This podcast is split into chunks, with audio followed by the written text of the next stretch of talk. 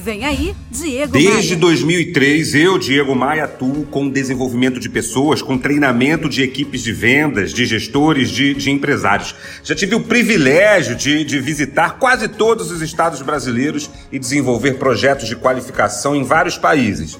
Eu, há muito tempo, me dedico a criar projetos de treinamento digital. Eu chamo assim, e não de treinamento online, não de EAD, como é popularmente conhecido. Mas sempre, no início, a gente sempre via uma rejeição. E você vê como é que são as coisas, né?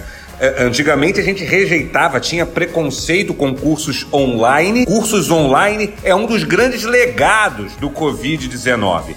E quem pensa assim não é só eu, não. É também o Juscelino Júnior, CEO da nossa distribuidora e presidente da Abade Jovem. Olha só o que ele fala sobre isso. É, é, eu acredito que um pouco daquela é, baixa adesão, baixa aderência Sim. que existia nos primórdios dos cursos online era também, e acredito que boa parte, por, por- por- por culpa daquele que era um receptor da informação.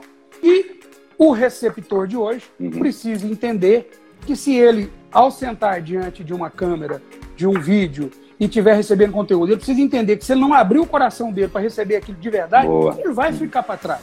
E no nosso universo, vendas, ele comercial, e aí vale também para a turma do administrativo, do financeiro, né? Eu acredito que isso é um caminho sem volta, Diego.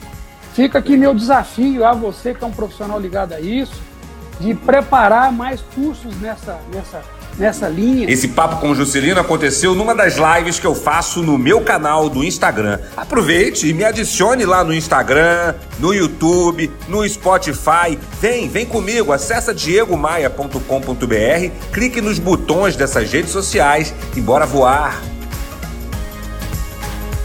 Você ouviu Diego Maia.